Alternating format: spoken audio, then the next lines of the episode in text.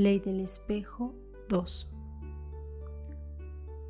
Todo lo que me critica, rechaza o juzga el otro, si me molesta o hiere, está reprimido en mí y me toca trabajarlo.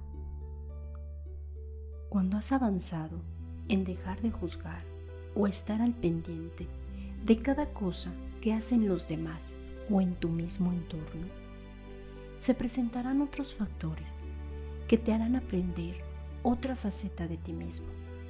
Eso que se busca con tanta vehemencia, ser aceptado por la familia, en el trabajo, socialmente, por la misma relación romántica en la que te encuentres, o simplemente sentirte amado, sin que te enjuicien. Esto te llevará a conocer tus propias expectativas. ¿En qué o en quién las has puesto?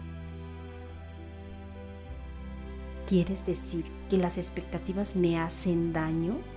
Es algo que todo mundo tiene y es algo que ayuda a crecer. No veo por qué me lastimen. Lo que sí sé es que, por ejemplo, en la sociedad es notorio que si terminas una profesión, eres exitoso mas si no encuentras un trabajo de ello, eres igual de perdedor que si no lo tuvieras. Eso es muy molesto, como tantas cosas que me pasan. Por ejemplo, que si tengo tatuajes, que para cuando me caso, que ya no tendré hijos, sino nietos, si mi forma de vestir o de expresarme es la apropiada o no, por mi edad, que madure, que sea menos aburrido, o que si vivo en la fiesta, que ya me ponga dieta porque ya no está de moda ser gordo, o cada vez estás más delgado, casi desapareces. En fin, todo lo que hago nada les parece. Solo es un fastidio. Al final, solo me siento peor de cómo llegué. Y eso es todo el tiempo. Creo que tienes razón es molesto tener que encajar. Creo que esas son las expectativas de las que hablas. No lo entiendo bien, mas veo que lo que me dicen es más que una observación, porque realmente me hacen sentir mal. Y me enoja que me afecte tanto.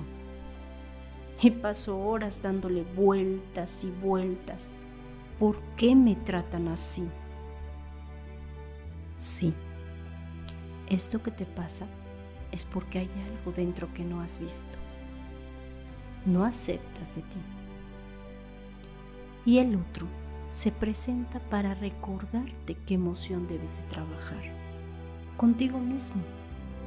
¿Qué te molesta más? ¿O te lastima al grado de llorar aún en la soledad? ¿O lo reprimes? Hasta que vuelve a ocurrir. ¿De qué forma reaccionas? ¿Qué haces cuando te dicen lo que no te gusta? ¿Respondes agresivamente? ¿O guardas esa emoción para desquitarte en la primera oportunidad? Solo observa cómo reaccionas ante las circunstancias. Eso te ayudará a entender qué emoción tienes que trabajar. Si reaccionas inmediatamente, ¿cómo lo haces? ¿Lo haces agresivo o eres más pasivo, como con miedo? ¿Qué te molesta tanto? Al punto de invertir tanto tiempo en pensar y pensar lo que sucedió. Eso es darle poder a esa emoción que llevas dentro. Y no estás reconociendo. Al no reconocerla, la alimentas, la haces más grande y fuerte.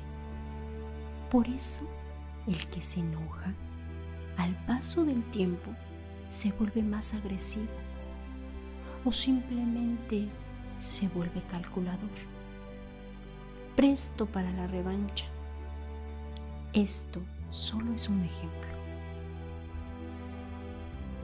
Más debes de aprender a reconocer qué te hace sentir mal para poder saber cómo cambiarlo. ¿Son inseguridades? ¿Que te señalen? Eso te hace más vulnerable.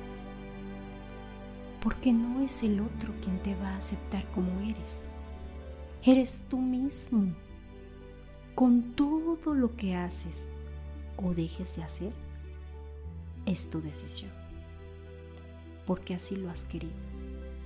Mas debes de asumir tu propia responsabilidad de ello. El compromiso es solo contigo. Y lo más importante,